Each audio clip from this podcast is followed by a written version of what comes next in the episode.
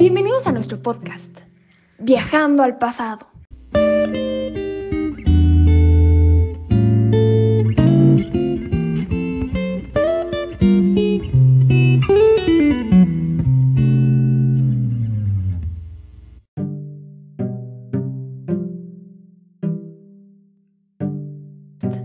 Viajando al pasado.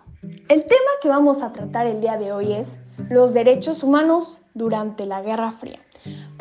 En contexto, la Guerra Fría fue un enfrentamiento ideológico, político, económico, cultural y social que se desarrolló después de la Segunda Guerra Mundial entre los Estados Unidos de América y la Unión de Repúblicas Socialistas Soviéticas. Durante esta época se vivió una constante violación de los derechos humanos en diferentes aspectos y países. El día de hoy, su servidora Carla Licona los introducirá al tema platicándoles un poco de cómo se vivió la represión de los derechos humanos en uno de los países que estaba bajo el mando de la Unión Soviética y cómo éste inició una revolución. Posteriormente, mi compañero Alejandro Carrasco les hablará sobre el impacto de la carrera espacial en los derechos humanos, dándoles otro punto de vista en el que la competencia entre Estados Unidos y la Unión Soviética es más clara. Y por último, Carlos Guijosa les hablará sobre el muro de Berlín, su impacto en los derechos humanos y cómo marca el final de esta guerra denominada Guerra Fría. Así, con todos estos dos temas podremos tener un panorama claro de las diferentes etapas de la guerra y cómo los ciudadanos vivieron cada una de ellas.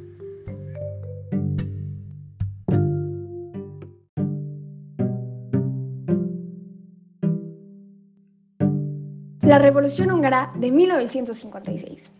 Al finalizar la Segunda Guerra Mundial, Hungría se convirtió en una democracia multipartidista. Este breve periodo de tiempo llegó a su fin cuando el Partido Comunista Húngaro se fusionó con el Partido Socialdemócrata Húngaro para formar el Partido de los Trabajadores Húngaros, que convocó elecciones sin opositores en 1949, lo que los llevó a formar la República Popular de Hungría. Posteriormente, Hungría firmó un tratado de asistencia mutua con la Unión Soviética, el Pacto de Varsovia, en el cual les permitía presencia militar continua que asegurara el control político supremo. De esta forma, Hungría se convirtió en una república popular que se encontraba bajo el liderazgo severamente autoritario de Mátyás Rákosi, que reemplazó la economía capitalista con una economía socialista. Rákosi usó a la Policía de Seguridad del Estado, AVH, para acusar personas de agentes occidentales y de manera forzada reubicaron a miles de individuos para obtener sus propiedades y dárselas al Partido Comunista que estaba en el poder. Durante el periodo de 1950 a 1956, la AVH rubicó, juzgó, arrestó, torturó y encarceló en campos de concentración a miles de personas que estaban en contra del régimen. Debido a esto, el gobierno húngaro se consideró uno de los más represivos de Europa, donde había un descontento nacional por la supresión de los derechos humanos. En 1953, Rákosi fue sustituido por el reformista Imre Nagy, pero las reformas que propuso pusieron en alerta a Moscú y en 1955 Nagy fue expulsado del Partido Comunista. Como consecuencia, Erno Oguero toma el poder y las reformas propuestas no fueron más allá. Sin embargo, la motivación del pueblo húngaro aumentó después de las protestas que se vivían en Polonia y el discurso secreto de Nikita Khrushchev en 1956, en el que se denunciaba a Stanley. A raíz de esto, el 23 de octubre de 1956, una protesta estudiantil que se rebelaba contra el gobierno en la capital se convirtió en una revolución.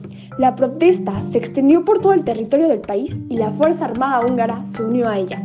Algunos símbolos importantes de la manifestación fueron las banderas húngaras con el escudo de la República Popular recortado. Se derribó la estatua de Stalin, se cantó la marsellesa y se recitaron poemas de Shandor Petrofi. El Partido Comunista se disolvió por todo el territorio y Mlenay retornó al poder al frente de un gabinete de coalición y empezó negociaciones con Moscú para que el ejército rojo, que se había retirado de Budapest pero continuaba en, en el territorio, abandonara de manera definitiva Hungría. El 1 de noviembre, Nay hizo saber el retiro de Hungría del Pacto de Varsovia, solicitando a la ONU que reconociera a Hungría como un territorio neutral bajo el amparo, em, amparo, de las potencias mundiales. Pero los líderes soviéticos tomaron la decisión de atacar, Nye se refugió en la embajada de Yugoslavia. El 4 de noviembre, una cantidad enorme de tanques soviéticos aplastaron la revolución, que se había convertido en una revuelta nacional. Los húngaros lucharon con lo que pudieron encontrar y fueron derrotados. Fallecieron miles de personas y hubo una gran cantidad de lesionados o encarcelados. Los soviéticos instalaron un nuevo régimen dirigido por Janos Kadar. Los meses siguientes fueron de dura represión, donde se calcula que unos 200.000 personas huyeron del país, la mayoría a través de las fronteras terrestres la propaganda comunista contemporánea y sobre esta base el lenguaje común denominó como disidentes a estos emigrantes, junto con otras personas que se fueron al extranjero ilegalmente durante este tiempo. La mayoría de los refugiados se han establecido en los Estados Unidos, Gran Bretaña, Canadá, Alemania, Suiza y Francia. Otros 26.000 fueron sometidos a juicio y de ellos 13.000 fueron encarcelados. Las tropas soviéticas permanecieron en el país. La conversación sobre la revolución fue suprimida en Hungría durante más de 30 años. A pesar de todos los esfuerzos de liberarse de los soviéticos, el pueblo húngaro vivió 33 años más suprimido por el comunismo. En el gobierno de Kadar se implementaron medidas más estrictas. Nay fue obligado a confesar en farsas judiciales y acusado responsable por provocar los hechos. Posteriormente fue condenado a muerte para que no hablara sobre Kadar, quien había hecho esfuerzos para que la revolución triunfara y ahora estaba en el poder. Buscaba que nadie se enterara de lo anterior. Otros 50.000 fueron forzados a confesar en farsas judiciales. Debido a las represalias y que no había libertad de expresión, se calcula que aproximadamente 192.320 húngaros huyeron en los años posteriores a la revolución porque no soportaron vivir con sus derechos humanos suprimidos. Opino que el socialismo también tenía cosas buenas, pero un régimen que te obliga a pensar de cierta forma y te arrebata la libertad de expresión siempre va a provocar descontento entre la población. Los derechos humanos son reglas que reconocen y salvaguardan la dignidad de todos los seres vivos. Ningún régimen, conjunto o persona tiene derecho a realizar ningún acto que vulnere los derechos de otros.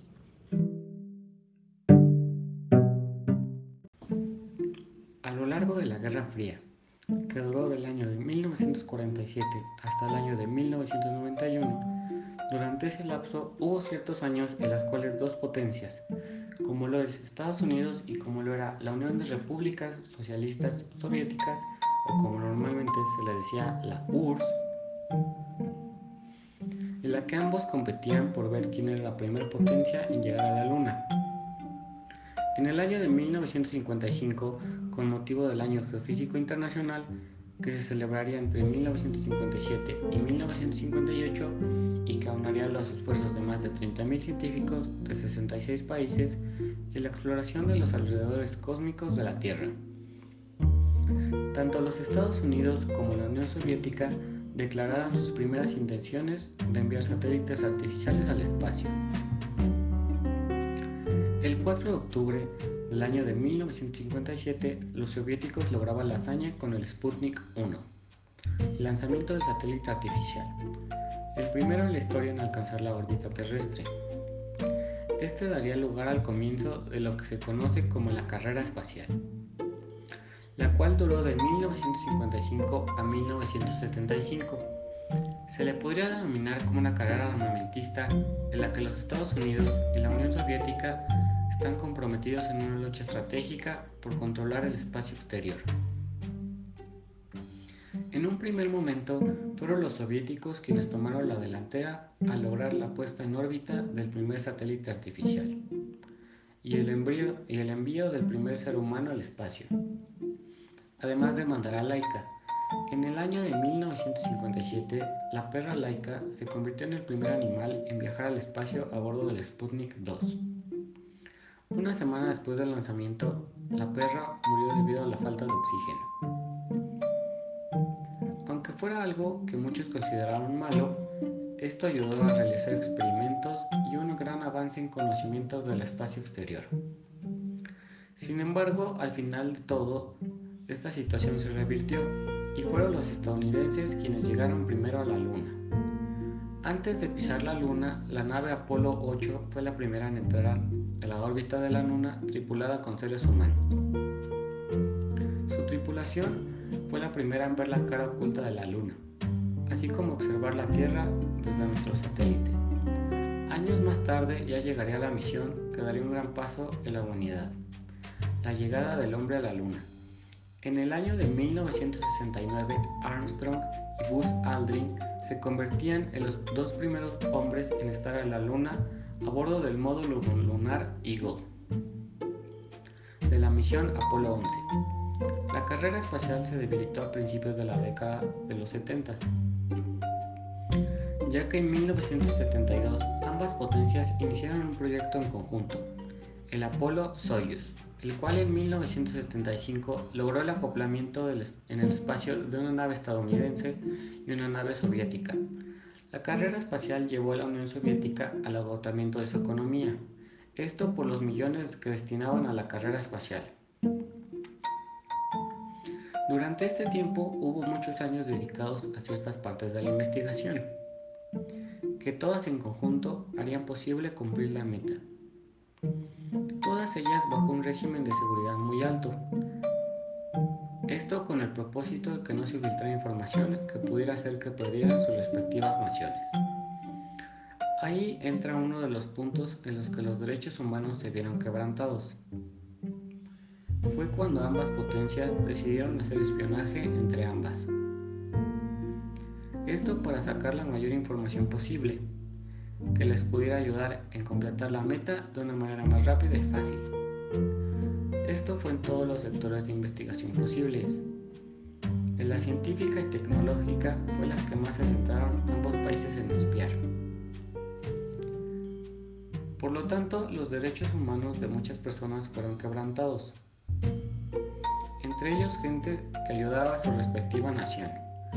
Fueron estafados con grandes cantidades de dinero por simple información. Incluso gente llegó a ser amenazada de muerte, ya sea ellos o sus familiares. También algo que pasó fue el uso de satélites para espionaje. Esto porque los satélites que orbitaban alrededor de la Tierra podían tomar fotografías de instalaciones militares e industriales.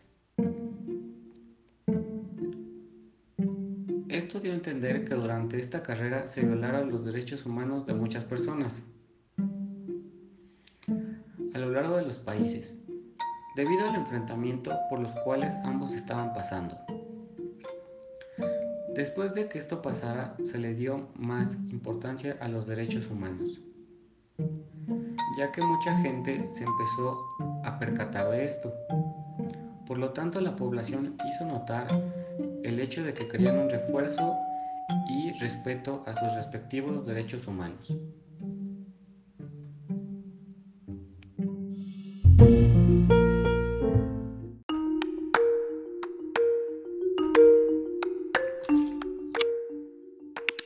Finalmente, les hablaré de uno de los eventos más contundentes en la historia de la humanidad y que también afectó a los derechos humanos y es completamente icónico de la Guerra Fría. El muro que dividía Alemania es también conocido como la Cortina de Hierro, llamada así por primera vez por el ex primer ministro Winston Churchill, debido a que se había dividido Alemania por un muro de 43 kilómetros de ancho, el cual estaba protegido con alambres de púa perros de ataque y alrededor de 55.000 minas activas. Sin embargo, esta división existía desde hace un tiempo antes, pero estaba definida políticamente y socialmente a través de ideologías y sistemas gubernamentales en cuatro partes, con la parte oriental siendo comunista y las otras tres partes siendo conformados por Estados Unidos, Francia y Gran Bretaña. Pero de 1949 a 1961 fue cuando se fundaron oficialmente las dos Alemanias. Las personas empezaron a huir a la parte occidental, causando falta de mano de obra y múltiples problemas en el lado socialista, los que no les parecía a los soviéticos. Las personas cruzaban en busca de mayores oportunidades, reencuentro con sus familias y una mayor libertad de expresión, entre otras razones. Pero a los soviéticos no les parecía este acto, así que levantaron un muro ese mismo año en agosto. Aquel muro casi imposible de cruzar tenía una línea imaginaria que se le conocía como la línea de la muerte, la que si alguien la cruzaba le disparaban desde torres de vigilancia. Estaban separando familias por casi 30 años. Aún así, Algunas personas pudieron pasar a través de túneles, globos aerostáticos, trenes y, casas abandonadas. Los demás estaban condenados a quedarse en una sociedad que los reprimía. Durante 1989, muchos alemanes orientales estaban inconformes, por lo que empezaron a organizar manifestaciones y afortunadamente al mismo tiempo los soviéticos estaban teniendo una crisis externa causando que empezara a desestabilizarse la Unión Soviética, debido a diferentes factores sobre todo económicos, hasta que en la noche del 9 de noviembre de 1989, el activista Gunther Schabowski organizó el que miles de berlineses atravesaran la frontera provocando una confusión en los guardias, así que los dejaron pasar. Mientras los berlineses occidentales celebraban del otro lado, comenzaron a destruir el muro con múltiples herramientas como taladros y cinceles, lo que se le consideró como el fin de la Guerra Fría. Y un momento de mucha felicidad de los alemanes. Del otro lado, me fue difícil encontrar información a favor de un punto de vista contrario a este, pero en las noticias de la BBC argumenta el entrevistado Krenz que la Unión Soviética era muy importante para él y el que la caída del muro fue lo peor que le pasó. Comenta que el líder soviético Mikhail Gorbachev amaba a los alemanes como a sus hermanos y que durante el establecimiento del muro de Berlín él tenía un gran puesto militar, además de ventajas económicas hasta que cuando se terminó la separación él fue a prisión por cuatro años, inculpado justamente por cómplice de la muerte de los berlineses que fueron disparados. En ese momento se sintió traicionado por la URSS. Él también piensa que el día de la caída del muro pudo haber sido catastrófico, ya que si hubieran ordenado que dispararan a todos los que cruzaron, se pudo haber desatado un conflicto mundial e incluso otra guerra mundial. Por otro lado, el expresidente demócrata de los Estados Unidos de América creía que el muro les privaba de su libertad e incluso era una ofensa para la historia de la humanidad. Él sabía que la democracia no era perfecta, pero explica que al menos ellos no necesitaron un muro para mantener a su población dentro de su país en su discurso tan famoso Soy berlinés. Ahí da a conocer el por qué tiene fallas el sistema comunista. Después de analizar ambos puntos de vista, pude llegar a la conclusión que el comunismo de la Unión Soviética era muy corrupto y beneficiaba a unos pocos, fue que al principio haya favorecido a muchos y este suponía que debería haber logrado una igualdad social. Pero este no fue así. El querer forzar a una parte de, un país a permanecer sin salir lo considero como un acto inhumano de secuestro y privación de la libertad. Creo que John F. Kennedy cuando lo comparó con la esclavitud tenía razón, y es que la obsesión de la Unión Soviética de volverse una potencia sin importar lo que pensaran los berlineses fue un acto en contra de sus derechos humanos. Llegaron a matar 192 personas, lo que sin duda viola el derecho a la vida. Además no podían bajo ninguna circunstancia irse del área delimitada, violando así el derecho a la libertad. Ni siquiera podían expresarse libremente, mucho menos de su gobierno. El estar encerrado de esa manera debe de ser una experiencia terrible. Cuando pudieron cruzar el muro, se sé que fue un momento de inmensa alegría y creo es el sentimiento de conseguir tu libertad y recuperar aquellos derechos humanos que les habían sido arrebatados injustamente. El coraje de la vida es a menudo un espectáculo menos dramático que el coraje de un momento final, pero no es magnífico una mezcla de triunfo y tragedia.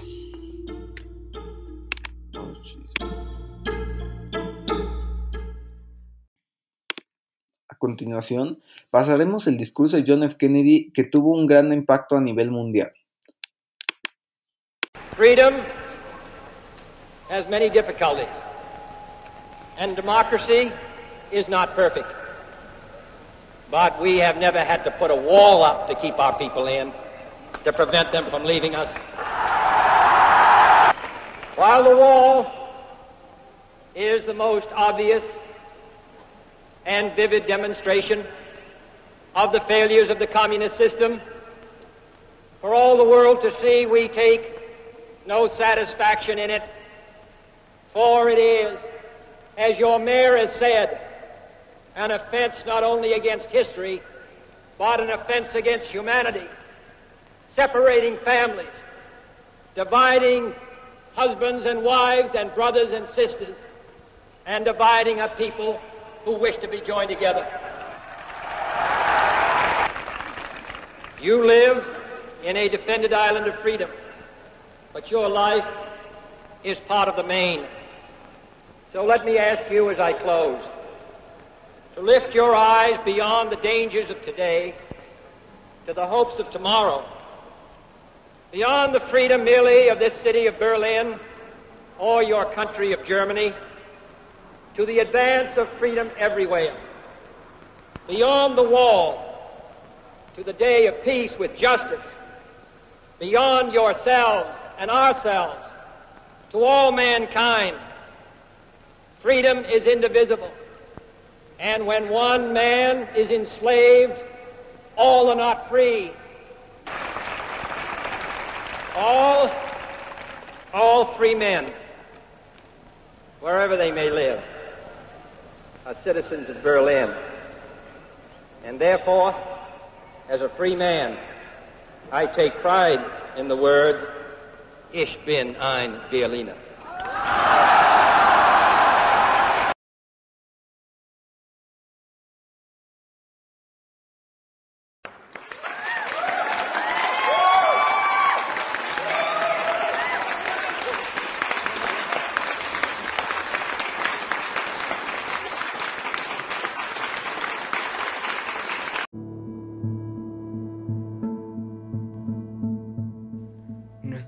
Conclusión es que a pesar de todo lo malo que pasó durante estos sucesos, es importante obtener lo positivo de las cosas. Los derechos humanos son algo que se tiene que respetar. Era común antes no darle la importancia que era necesaria. La simple condición de pertenecer a la raza humana nos otorga una serie de derechos y libertades que deben ser cuidados y respetados por todos y todas. Esto en todo el mundo por igual. Los derechos humanos poseen un número de características que brindan seguridad a todo ser humano en cualquier parte del mundo, para que se respeten en mismas condiciones. Gracias a muchos sucesos como estos, es posible hacer que se le tenga respeto hacia los derechos humanos. Es por eso que hoy en día se han creado instituciones intergubernamentales específicas para velar estos derechos, como el Consejo de los Derechos Humanos de la ONU. Existen a su vez organizaciones internacionales no gubernamentales que tienen como propósito la protección de los derechos humanos. Es a partir de ellos y de su cumplimiento que podemos acercarnos a formas de vida más sanas, humanas y respetuosas, con mayor tolerancia y armonía entre todos. Por ello, y para que el sistema tenga sentido y forma, los debemos defender entre todos. La persistencia de los derechos allí donde son reconocidos a través de sus constituciones, pero sobre todo la misión de estas instituciones es pretender la extensión y aplicación efectiva de estos derechos. Los derechos humanos son un legado histórico, por lo tanto es necesario conservarlos. Además de que establecen estándares de bienestar para toda la sociedad. Facilita la vida en comunidad. Y por último, los derechos humanos no distinguen, protegen a todos por igual.